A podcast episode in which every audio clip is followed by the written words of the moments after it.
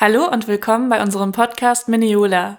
Wir sind Caroline Weber und Elisa Metz von Electronic Music Home. Das Projekt wird gefördert vom Landesmusikrat NRW. Heute zu Gast ist Pia Leonhardt und wir sprechen mit ihr über alles, was nicht auf der Bühne, sondern hinter den Kulissen von Musikfestivals passiert, wo sich Pia bestens auskennt. Pia arbeitet seit acht Jahren für das Approximation Festival in Düsseldorf und seit 2017 auch für das CO Pop Festival in Köln. Außerdem ist sie Managerin der Band She-Dog und ist selbst unter dem Namen Piusch als DJ unterwegs. Liebe Pia, schön, dass du hier bist. Ja, vielen Dank für die Einladung. Ich freue mich. Äh, du trägst so ein schönes T-Shirt. Fangen mhm. wir doch mhm. direkt mal an mit deinem Job als Managerin von der Band She-Dog. Wir wollen nicht zu viel spoilern, da die Band auch bald persönlich zu Gast äh, bei unserem Podcast sein wird. Aber erzähl doch mal, wie kam das, äh, dass du Managerin der Band geworden bist? Was genau sind da so deine Aufgaben und ab wann braucht man eigentlich als Band eine Managerin? Also, das Ganze äh, hat irgendwie vor zwei Jahren angefangen, als also Lisa, Lea und Max sind alles Freunde von mir, die ich schon von früher aus Düsseldorf kenne. Und irgendwann haben sie gesagt, wir machen jetzt eine Band. Und ich war so, okay, dann bin ich auf jeden Fall eure Managerin. So, wenn ihr eine Band macht, dann wird das mega. Und dann würde ich voll gerne euch unterstützen, wo ich nur kann.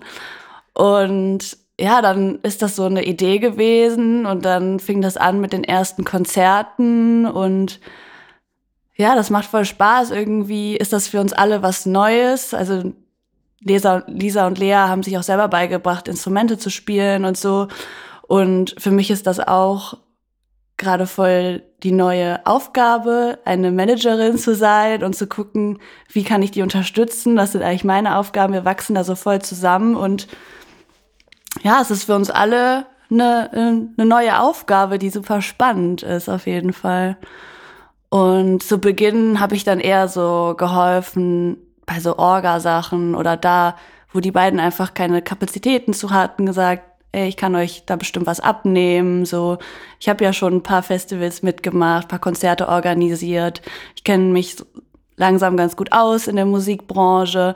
Das können wir nutzen und bisher funktioniert das ziemlich gut. Das ist echt schön. Also in den letzten zwei Jahren, trotz Corona, hat sich da total was draus entwickelt und das läuft voll gut. Und das ist richtig schön, so ein Feedback zu bekommen. Und jetzt dieses Jahr steht dann endlich mal so eine richtige, wie so eine Professionalisierung an, so mit EP-Planung und so. Und vielleicht spielt man mal eine Tour und so. Und es macht voll Bock, sich Sachen auszudenken, die man machen kann.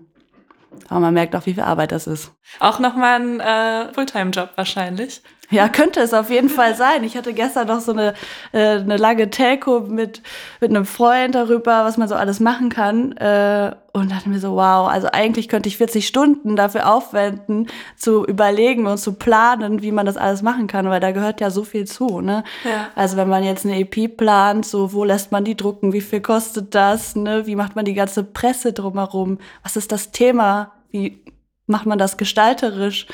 So, da gibt so viele Fragen und Sachen zu machen. Das ist, ähm, und dann am besten noch eine Tour dazu, ne?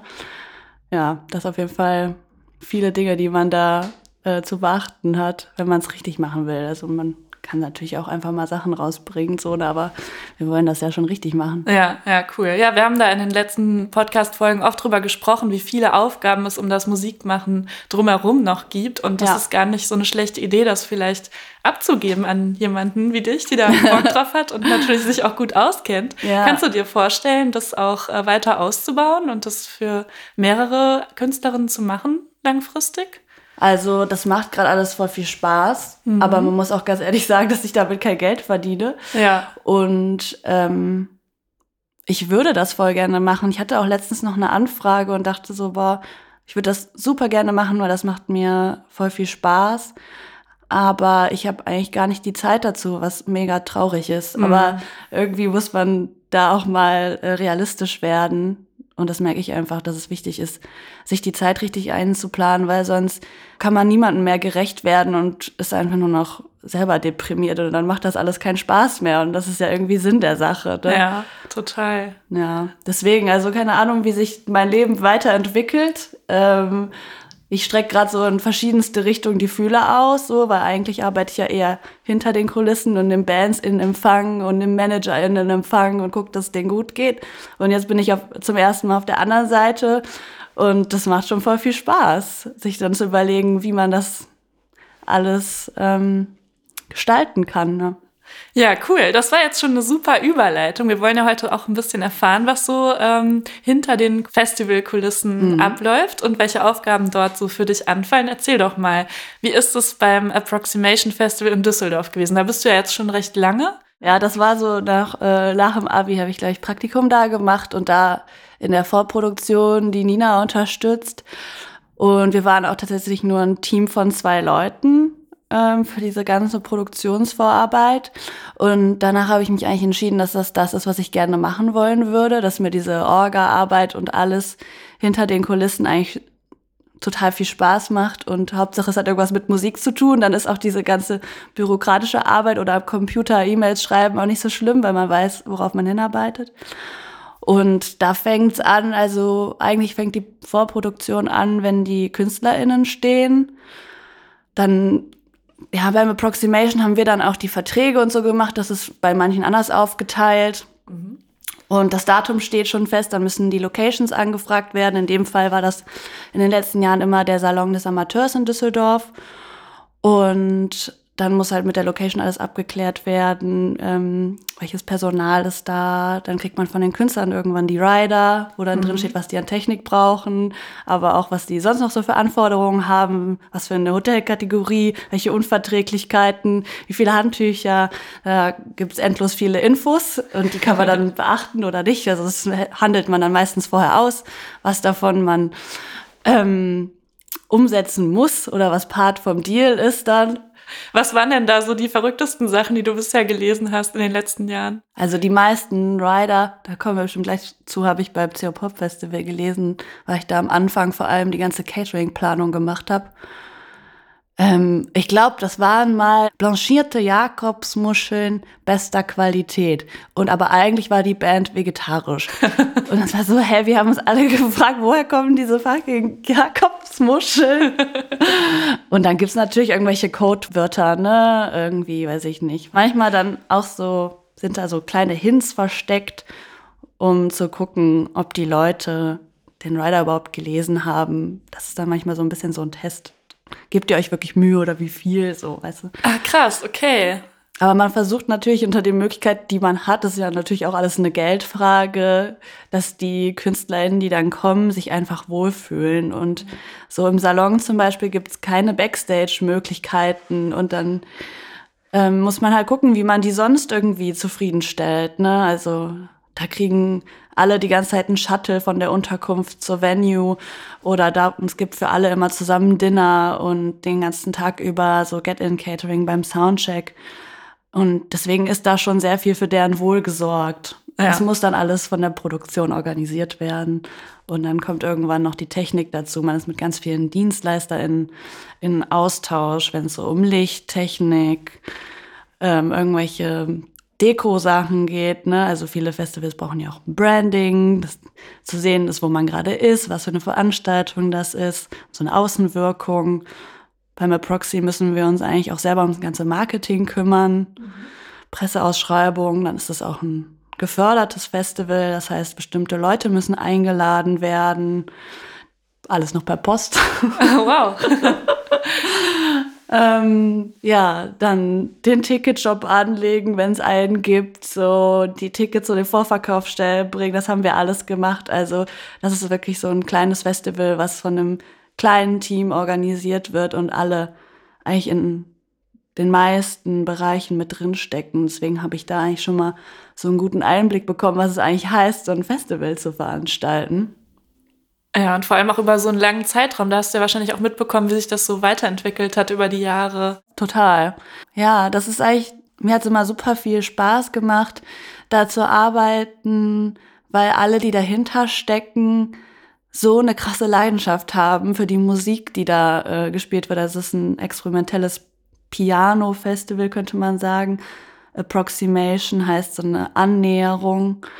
Und äh, im Fokus stand eigentlich immer das klassische Klavier, aber alle, die eingeladen wurden, machen irgendwas Ungewöhnliches mit diesem Instrument oder dem, inzwischen hat sich auch ein bisschen geweitet, dass auch andere Instrumente äh, dort Platz finden. Ähm, ja, und das hat immer richtig viel Spaß gemacht. Ähm, tatsächlich ist es in dem Fall auch so, dass ich immer Zeit hatte, mir die Konzerte anzuschauen. Das ist sonst leider nicht so oft der Fall, aber weil es dann nur im Salon ist und wenn man dann, auch wenn man die ganze Vorproduktion und alles gemacht hat, trotzdem noch den Einlass mitmacht, weil es gibt kein Geld, um Leute dafür zu bezahlen, ähm, dann sitzt man da und kann sich die Konzerte angucken. Und das war für mich auf jeden Fall so der Moment, wo ich dachte, das will ich machen. Das macht total viel Spaß und es ist so schön, für etwas zu arbeiten, ähm, ja, wo man so einen Raum schafft, ich bin so früher schon immer auf Konzerte, so geführt jede Woche. Und für mich ist das einfach so eines der besten Dinge, die es gibt am Leben, so Musik live zu erleben. Und deswegen macht das natürlich auch voll viel Spaß, das für andere möglich zu machen. Und es ist ja wahrscheinlich auch ähm, eine spannende Aufgabe, so ein Jahr lang hinzuarbeiten auf etwas, was dann an einem Wochenende oder in einer Woche stattfindet. Also ja. da steigt ja dann auch so die Aufregung und der Druck mit der Zeit und entlädt sich dann so in dieser Woche.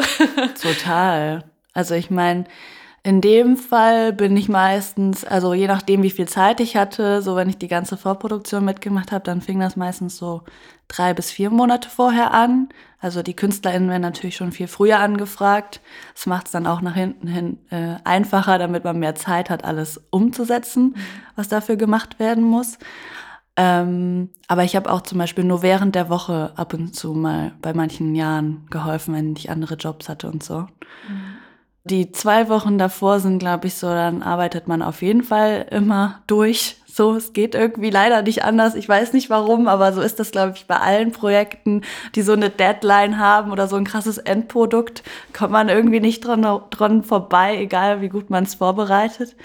Und dann in der Woche ist natürlich erstmal ist man total aufgeregt, ob alles klappt, weil man weiß an jeden Stellen, wenn man es selber nicht bedacht hat oder nicht geplant hat, dann ist es halt nicht da. Und manche Sachen fallen einem dann vielleicht erst in dem Moment ein. Und ähm, ja, dann macht es natürlich auch, was ein großer Part von diesem Job ist, einfach in dem Moment so Feuer löschen und Lösungen überlegen. Also man ist eigentlich die ganze Zeit nur dabei zu reagieren und zu überlegen, okay, äh, wie können wir das jetzt machen?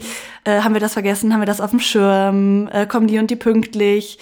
Und man ist so im totalen Adrenalin-Modus. Ich liebe das. Ne? Also wenn es so wirklich so ins Eingemachte geht und dann, ja, aber bei Proxy ist es eigentlich sehr entspannt, weil es, wie gesagt, nur eine Location meistens ist und dann zwei KünstlerInnen pro Abend. Und dann hat man eigentlich genug Zeit, um den ganzen Tag zu planen. So, da äh, ist es dann auch manchmal so, dass man beim Soundcheck dann vielleicht einfach kurz auch mal sich ausruhen kann. Das ist bei anderen Sachen, glaube ich, nicht so oft der Fall. Kommen wir doch mal äh, zum CO Pop Festival in ja. Köln. Und ähm, ja, wie das sich so unterscheidet jetzt im Vergleich zu dem Approximation, ist wahrscheinlich äh, noch mal aufwendiger, weil es auch mehrere Tage gleich geht. Mhm. Und äh, dort, wir haben uns dort auch kennengelernt. Ich habe eine Zeit lang in der Grafikabteilung gearbeitet ja. und ich habe immer mitbekommen, auch wie du damals ähm, so ein tolles Branding äh, dir ausgedacht hast, gemeinsam mit anderen. Also ja, wie hat sich das seitdem so für dich entwickelt, die Aufgabenbereiche dort? Welche Projekte machst du da inzwischen?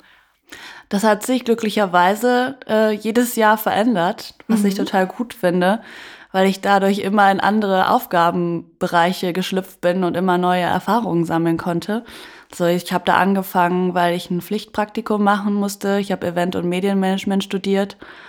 Und dann habe ich bei Anna Harbord in der Produktion Praktikum gemacht und da war, wie ich eben schon kurz gesagt habe, meine Hauptaufgabe, alle Hospitality Rider, also die Rider, wo die Catering-Anforderungen und so draufstehen, zu scannen und zu gucken, dass in allen Locations, wenn die Künstler ankommen, dass die da bisschen was zu essen haben, Getränke haben und halt abends irgendwie ein warmes Essen irgendwo bekommen. Da gibt's haben wir manchmal denen einfach nur Geld in die Hand gedrückt oder äh, es gab irgendwo ein gesammeltes Festival-Catering, wo die dann gegessen haben.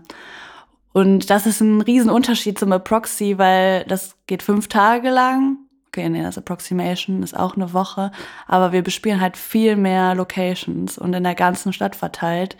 Und dann kommen dann in fünf Tagen über 120 Bands auf einmal. Das ist halt eine ganz andere Größenordnung und äh, logistische Herausforderung.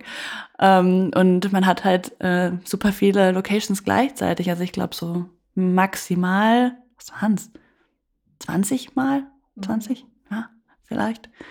Und ähm, ja, seit ich da arbeite, äh, hat sich das Konzept aber auch jedes Jahr ein bisschen geändert.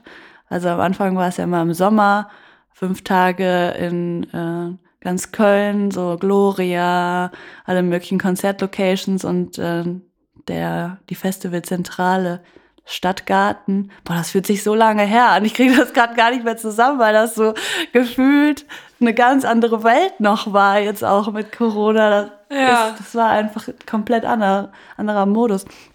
Naja, ähm, genau, da habe ich halt hauptsächlich diese ganze Künstler-Catering-Sachen organisiert. Das war mir auch, während ich das gemacht habe im Praktikum, nicht so bewusst, was das dann wirklich während des Festivals bedeutet. Und diese erste Festivalerfahrung war auf jeden Fall krass.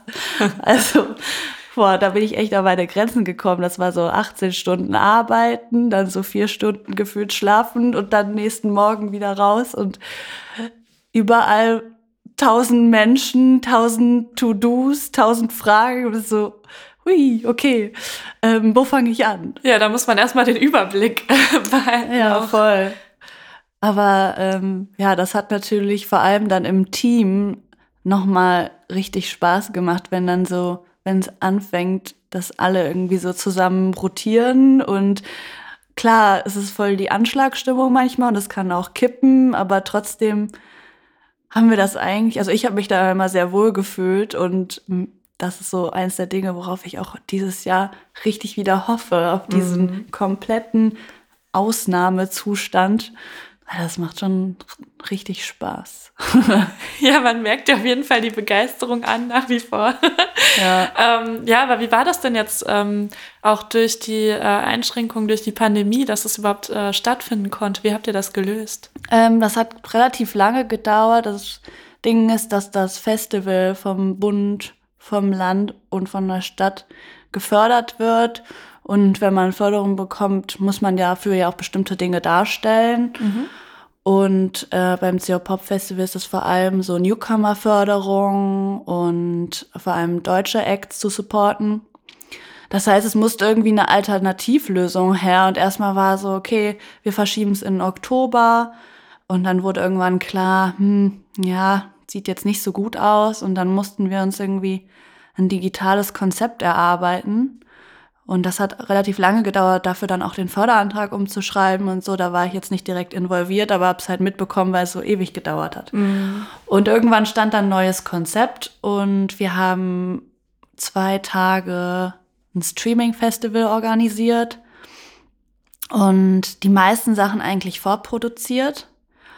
Und dann gab's noch live on tape wurden Sachen aufgezeichnet. Also die wurden live aufgezeichnet, aber dann erst kurz später, kurze Zeit später ausgestrahlt und der Stream war dann auf unserer Website. Mhm. Und das war nochmal eine ganz andere Herausforderung für uns alle, weil wir auf einmal nicht normale Konzerte organisieren mussten, sondern uns irgendwie überlegen, was funktioniert, wenn man das digital, also wenn man sich das anschauen will, ne? also so ein bisschen wie, also ich habe mich gefühlt teilweise wie so eine Fernsehredakteurin, ähm, weil ich da auch Programmpunkte beigesteuert habe, die halt keine gefilmten Konzerte waren, ähm, sondern wir nennen das immer Rahmenprogramm. Also das hieß dann Special Content äh, in der, auf der Website konnte man anklicken, wo dann wie MusikerInnen oder Leute aus der Popkultur irgendwelche spannenden Sachen gemacht haben.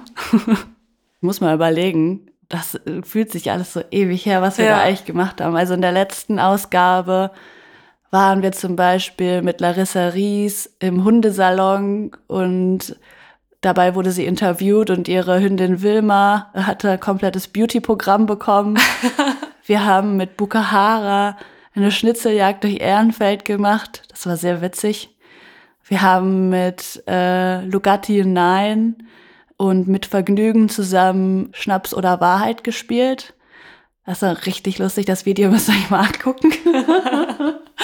ja, und so machen wir ganz, ganz verschiedene Dinge. Und dann hast du ja wirklich wieder auch komplett neue Aufgaben gehabt, ja, auch durch die Pandemie. Da bin ich ein bisschen wieder. abgeschweift. Also, genau, erstes Jahr war Catering mit Branding.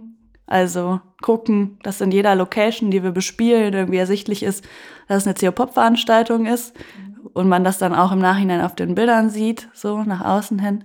Und da mussten wir sehr kreativ werden, weil wir sehr wenig Budget dafür hatten oder das einfach nie so richtig Teil des Festivals, also budgetär eingeplant war. Hat sich in den letzten Jahren geändert. Und dann das Jahr danach fing das an, dass wir zum ersten Mal CO Ehrenfeld gemacht haben und sind auch vom Sommer in den Mai gezogen. Und CO Ehrenfeld ist ein neues Konzept. Samstag und Sonntag in Ehrenfeld alles umsonst. Und wir bespielen nicht nur normale Konzertlocations, sondern halt auch alle Ladenlokale auf dem Abschnitt, den wir bespielen, die Lust haben, dabei zu sein. Das können dann Kebabladen sein, Café sein, Barbershop, Kiosk, alles, was halt da ist und wer Bock hat mitzumachen. Und du in deiner Rolle trittst dann ja auch wirklich in Kontakt mit all den äh, Menschen, die dann in Ehrenfeld Läden haben, dann auch mitwirken. Also ist ja auch sicher total spannend, dann ähm, mit denen zu kommunizieren und das alles zu planen. Voll, also ähm, genau, jetzt weiß ich auch wieder, warum ich auf die Ehrenfeld gekommen bin, weil äh, mit dem neuen Konzept hatte ich dann auch eine neue Aufgabe. Mhm ähm, einmal die ganzen Ladenlokale anzufragen, ob sie Lust haben, bei diesem Konzept mitzumachen und aber auch das Rahmenprogramm zu buchen. Und das gab es halt bei CO Pop vorher nicht. Es gab immer nur Konzerte und seit 2019 gab es dann zum ersten Mal während CO Ehrenfeld auch Workshops, Podcasts, Lesungen. Man konnte tanzen, Yoga machen, Weintasting, Rave Aerobic, keine Ahnung, also alles irgendwie unter dem großen Konglomerat Popkultur. Ja, und das durfte ich mir dann überlegen. Also es ist auch gar nicht so einfach, wenn man dann die, die Läden auch nur eine begrenzte Kapazität haben oder die Leute ähm, natürlich auch Einschränkungen haben, was bei denen im Laden alles so passieren darf und was nicht, in welchem Zeitraum. Da muss man auf ganz viele Bedürfnisse eingehen und äh, das macht voll viel Spaß, aber auch sehr viel Arbeit. Aber am Ende gerade ist wieder so eine Phase, wo man total viel puzzelt und schiebt und dann passt es irgendwie doch alles. Und ja, ist auf jeden Fall äh, bisher sehr kreativ. Branding habe ich immer noch mit zu tun, aber eher so als Projektleitung. So, wir haben da jemanden, die Emma Heidelbach, die macht für uns immer ganz viel Bühnenbranding, vor allem in den letzten zwei digitalen Ausgaben hat sie da voll viel entworfen, wie die Bühnen aussehen. Und jetzt haben wir ganz viele bunte Pflanzen und Körperteile. ähm, ja, und was mache ich noch? Ähm, du hattest noch erzählt von einem Zusatzprojekt im Sommer. Mhm. Ja, genau. Also ich bin habe vorher immer free, auf Freelance-Basis bei Pop, also projektbezogen gearbeitet. Und jetzt seit Juni bin ich angestellt und das erste war äh, das erste Projekt, was ich gemacht habe, war ein Projekt für die Stadt Köln, der Kölner Bühnensommer. Das gab es aber deutschlandweit, gab es halt einen Fördertopf von Neustart Kultur, um Kultur in den verschiedenen Städten zu supporten. Und die haben halt äh, relativ viel Geld bekommen und alle Kulturschaffenden oder ausgeschrieben in Köln, wer hat Lust, sich zu beteiligen, Programm beizusteuern. Und wir haben einen Programmstrang dann beigesteuert oder durften den beisteuern. Und zwölf Veranstaltungen haben wir gemacht. Und von Programmgestaltung bis Locations habe ich mich da eigentlich um das ganze Projekt gekümmert. Und mit einem Kollegen zusammen, der auch äh, das Booking gemacht hat für die Bands, haben wir da zusammen ein buntes Programm auf die Beine gestellt. Sehr kurzfristig alles, war ein bisschen herausfordernd. Ja, das glaube ich. Da wollte ich jetzt auch so ein bisschen drauf hinaus. Das klingt alles total spannend und äh, als ob man da richtig viel auch wieder neu ausprobieren und lernen kann. Aber das kann sicher auch richtig stressig sein, oder? Ja, also ähm, dadurch, dass ich ja immer neue Aufgaben übernommen habe, ist das natürlich auf der einen Seite eine totale Herausforderung, aber auch eine mega Chance. Und ich merke auf jeden Fall, dass ich jedes Jahr wieder super viele neue Sachen lerne, was super ist. Aber wenn man sich so einen Job aussucht, wo man immer auf irgendwas hinarbeitet, wie eine Veranstaltung, ähm, vor allem so viele Veranstaltungen, dann wird es natürlich auch irgendwann richtig stressig. Und ja, das ist, äh, da habe ich auch schon einiges mitbekommen. Also es ist nicht einfach, das so hinzukriegen für sich selber, sich da an den richtigen Stellen abzugrenzen. Jetzt mal unabhängig davon, wie weit man ist, das so gut zu planen, dass man alles auf dem Schirm hat. Ich glaube, davon unabhängig ist auch, wie man selber eingestellt ist zur Arbeit und wie viel, also an manchen Enden muss man einfach Sachen abgeben. Also man kann das einfach nicht alleine machen. Man ist total angewiesen auf andere. Und das ist auf jeden Fall ein super spannender Prozess für mich. Also auch totale Herausforderung, da nicht immer äh, bis zum Anschlag zu arbeiten, sondern zu sagen, ey, nee, solange es noch geht, arbeite ich nur bis 18 Uhr. Ähm, am Wochenende mache ich nichts. So, äh, wenn mein Körper mir Zeichen gibt, dass es mir nicht gut geht, so nicht einschlafen können oder ich hatte, ich habe bei mir schlägt sich das immer auf dem Rücken aus. Mhm. Äh, da muss einfach Stopp sein und da muss man das irgendwie anders hinkriegen. Und das ist total schwer, wenn du die Person bist, so ein eigenes Projekt hast. Ne? Ich glaube, das kennt jeder. So, wenn man selber irgendwas macht, wofür man die Verantwortung trägt, dann will man das natürlich auch gut machen. Vor allem, wenn man es zum ersten Mal macht. Ne? ja. Und dann will man sich natürlich auch beweisen, dass man das kann.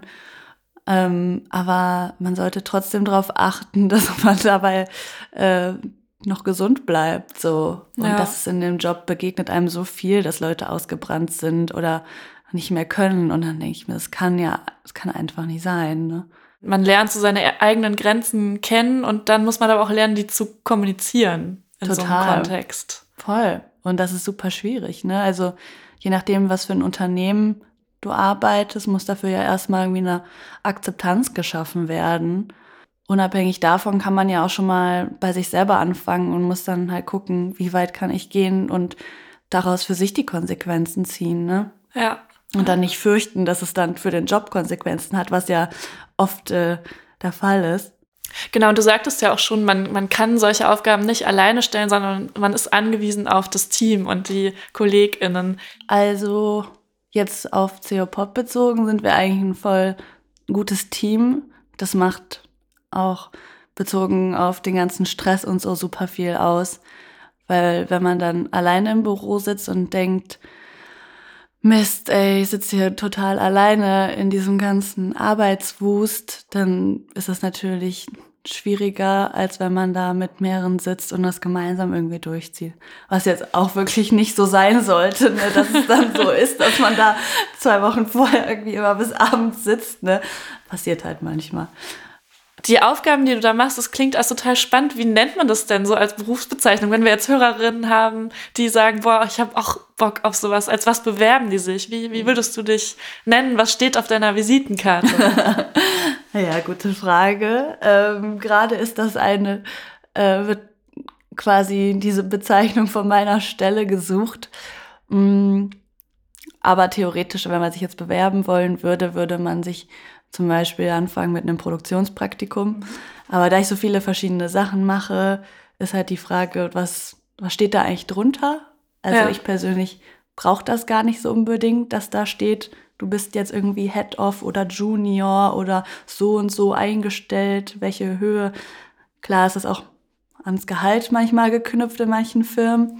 Aber genau, dass ich halt für mich denke, ich sollte da mehr Position beziehen und selbstbewusst mit meiner Position umgehen und ähm, die auch nach außen hin tragen. Das ist auch ein Grund, warum ich überhaupt hier bin, äh, weil ich mir das so als Aufgabe genommen habe, ähm, ja, da selbstbewusst damit umzugehen und dafür einzustehen und sagen, natürlich kann ich das, natürlich kann ich darüber was erzählen. Ich mache das, wenn ich, wenn wir uns die Zahlen angucken, ja schon seit äh, acht Jahren natürlich gar nicht was dazu sagen. Und mich nervt es manchmal, dass ich diese Einstellung habe.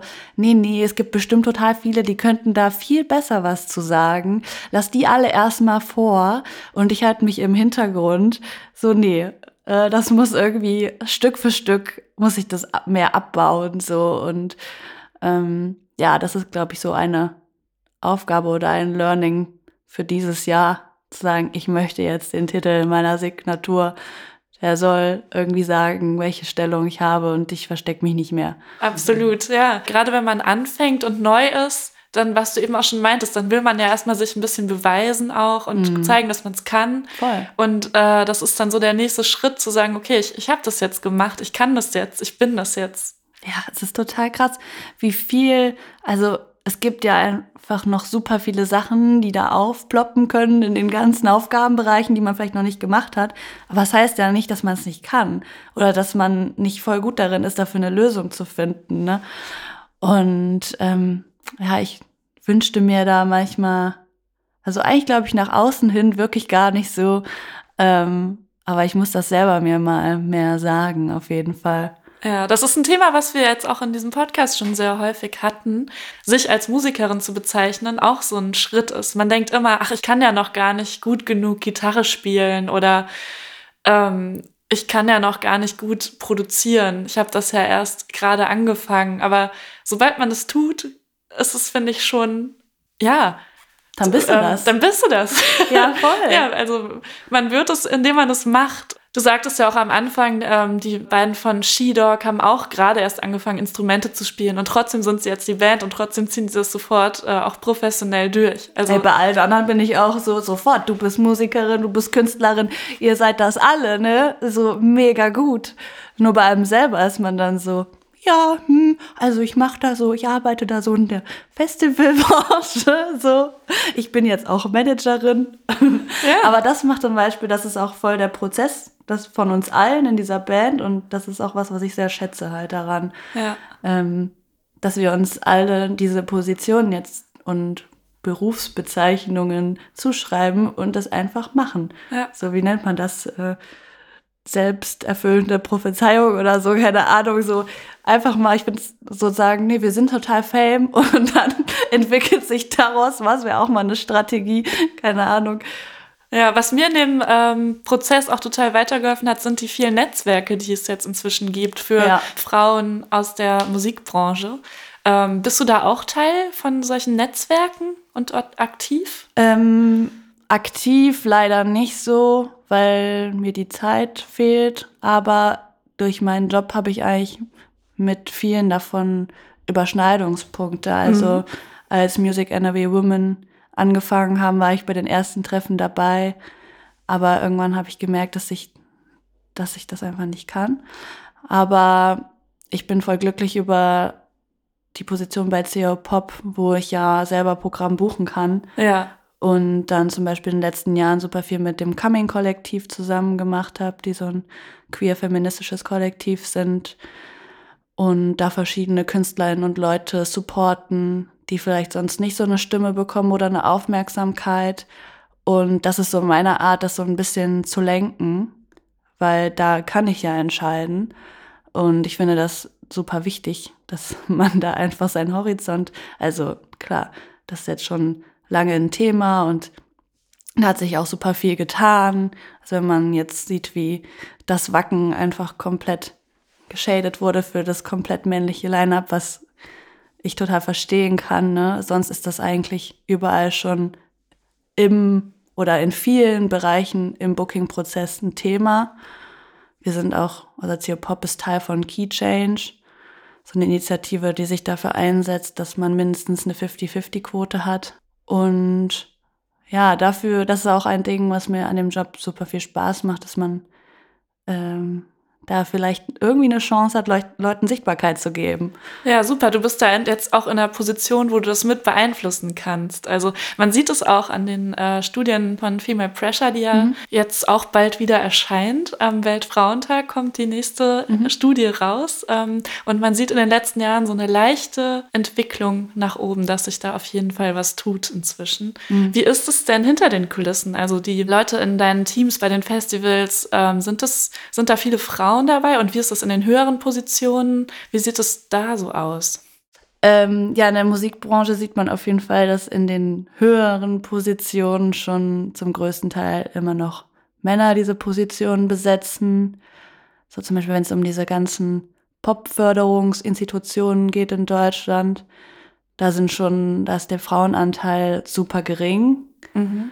So im ganzen Produktions- und Vorbereitungsorganisationsding sind immer sehr viele Frauen. Und leider ist es auch noch so hinter den Kulissen, dass die ganze Technikwelt sehr männerdominiert ist.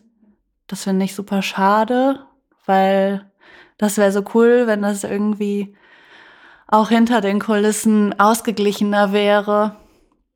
Aber ich glaube, das dauert leider noch ein bisschen. Das ist ja auch eine Stelle, wo äh, Music NRW Women und Music Hamburg Women dran arbeiten, durch mhm. solche Plattformen, wo sich auch nicht nur Künstlerinnen, sondern auch Menschen, die hinter den Kulissen arbeiten, anmelden können, um dort dann gefunden zu werden für ja. solche Jobs. Und ähm, auch bei Female Pressure. Und äh, das finde ich ganz cool, also da sich auch weiter zu vernetzen und zu schauen, ähm, wo sind hier die Frauen hinter den. Total. Äh, genau, die hinter der Bühne arbeiten wollen und Bock haben, die Festivals zu planen, zu produzieren und eben Einfluss zu nehmen, auch wieder dann ja. in bestimmten Positionen, wo sich ja, jetzt mein, auch weiter was tun kann noch. Ja, auch in der Produktion hat man ja die Wahl, also je nachdem, in welchen Budgetrahmen oder wie viel, ne, wo man die Leute herkriegen kann, wer Zeit hat, kann man ja schon entscheiden, mit wem man zusammenarbeitet und gucken, dass es irgendwie ausgeglichen ist. Das hört ja nicht nur beim Programm nach außen hin auf, sondern muss halt komplett intern und bei allen DienstleisterInnen, Partnerschaften mit drauf geachtet werden. Ähm, ich wollte noch sagen, dass wir mit ein paar Frauen aus der Musik- und Kulturszene auch so eine, ein Girls Club heißt das, so eine private WhatsApp-Gruppe aufgemacht haben, wo was halt eine Jobbörse ist. Und das hat mir schon total geholfen. Ich finde das super, dass man da so untereinander, also das heißt ja nicht, dass man sich Jobs unbedingt direkt zuschiebt, sondern einfach darauf aufmerksam macht, wo Stellen sind und vielleicht da vermitteln kann. So und das finde ich total gut, dass es das gibt und dass wir das haben. Und so passiert ja super viel in verschiedensten Bereichen, wo man sich connectet. Ja, super. Da haben wir tatsächlich auch schon einige Gästinnen von unserem Podcast entdeckt über diese Gruppe. Wer da äh, Interesse hätte beizutreten, kann sich gerne bei uns melden. Ja. Du sammelst ja jetzt auch richtig äh, viele Erfahrungen dann in dem Bereich. Hast du dann nicht auch Bock, äh, sowas nochmal selbst irgendwann in Zukunft zu organisieren aus eigener Initiative? Ja, total. Also ich habe auch durch den Job äh, ganz gute Freundinnen gefunden und ähm, eigentlich ist so der Traum, wenn wir unsere Kompetenzen zusammenlegen würden, könnten wir so gute Veranstaltungen machen und die halt unabhängig von den vorhandenen Strukturen so aufziehen, wie uns das wichtig ist. Und das ist auf jeden Fall was, wo ich in Zukunft irgendwie Lust habe, mehr Zeit noch drauf zu verwenden. Weil ich so merke, wenn ich jetzt noch mehr Jobs annehme und so, dann klar kann man immer mal wieder was verändern oder es bewegt sich was. Aber was nochmal eine ganz andere Motivation für mich ist, ist so selber was auf die Beine zu stellen. Auch wenn man weiß, dass, wie viel Arbeit das alles ist, ähm, ist meine Motivation auf jeden Fall total hoch, so selber frei zu sein in den Entscheidungen was für ein Programm, mit welchen Leuten man komplett zusammenarbeiten will. Und da habe ich total Lust drauf, dass das äh, nochmal Raum einnimmt in der Zukunft. Mal gucken, was so in Köln noch möglich ist oder in Deutschland oder weiß ich nicht wo. Ich habe jetzt schon angefangen, also ich bin so ein kleiner Geburtstagsfreak. Letztes Jahr habe ich mit zwei Freundinnen so ein Mini-Festival veranstaltet. Und eigentlich war ich immer so, wenn das so meine private Veranstaltung ist, ich weiß, wie viel Arbeit das ist. Das soll ja auch Spaß machen in erster Linie. Und so eine Veranstaltung ist natürlich super viel Arbeit. Ähm, aber das hat so viel Spaß gemacht und das hat so gut funktioniert, weil wir zu dritt richtig gut zusammengearbeitet haben und alle so andere Sachen gerne machen und alle unsere Freundinnen einfach äh, super viel dazu beigetragen haben, sodass wir das nächstes Jahr wieder machen. Cool. Und ähm, dieses Jahr, wir haben auch schon äh, einen Termin Ende September. Und da freue ich mich total drauf, weil da können wir uns komplett frei ausleben und wollen auch Workshops organisieren und so und haben schon ganz viele Ideen, was wir alles dabei haben wollen. Und das, ähm, da freue ich mich sehr drauf. Und das, ähm, ja, das macht total viel Spaß, darüber nachzudenken ganz frei. Du bist auch selbst als DJ unterwegs ja. äh, unter dem Namen Piosch. Wann hat sich das entwickelt bei dir, dass du auch Bock hattest, selbst dann auf Veranstaltungen aufzulegen? Ähm, ja, das mache ich relativ frisch. Und irgendwie vor, ich glaube, vor drei Jahren oder so haben Freundinnen von mir angefangen, sich das selber beizubringen. Die haben auch so ein kleines Kollektiv gegründet. Mata Nostra heißen die.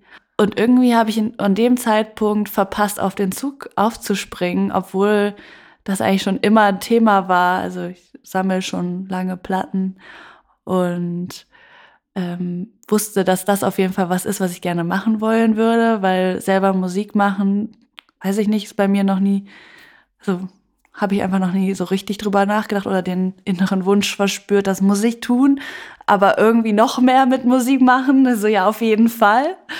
Ähm, ja, und dann äh, hatten wir Lockdown, ich hatte Zeit und dann kam Dima vom Atzefall irgendwie auf mich zu und meinte, ich sollte doch mal auflegen. Und dann war ich so, hoch, äh, ich habe das ja noch nie gemacht. Aber das war voll gut, dann von außen endlich mal so, okay, jetzt, jetzt muss ich es einfach machen. Es schwirrt mir so, schon so lange im Kopf rum. Ähm, jetzt mache ich das einfach. Und das war eigentlich ein voll guter Zeitpunkt, weil man da ja noch nicht tanzen durfte. Da konnte man sich ganz langsam rantasten, so Bar-Sounds, ne?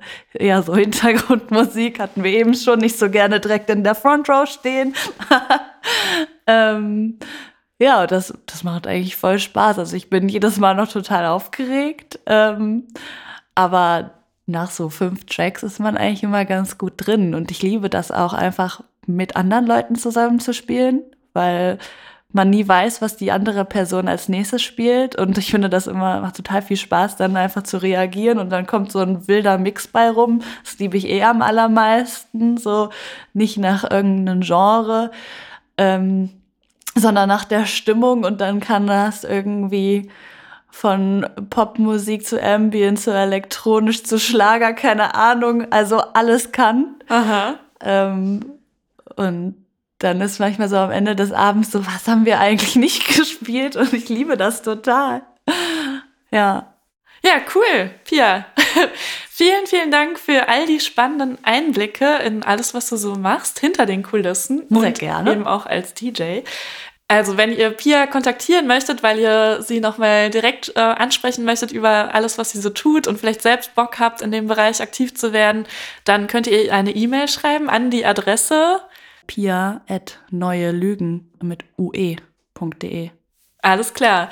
Und ansonsten bedanke ich mich jetzt ganz herzlich bei dir, Pia, und schön, gerne. dass du hier warst. Ja, danke dir. Hat mich gefreut.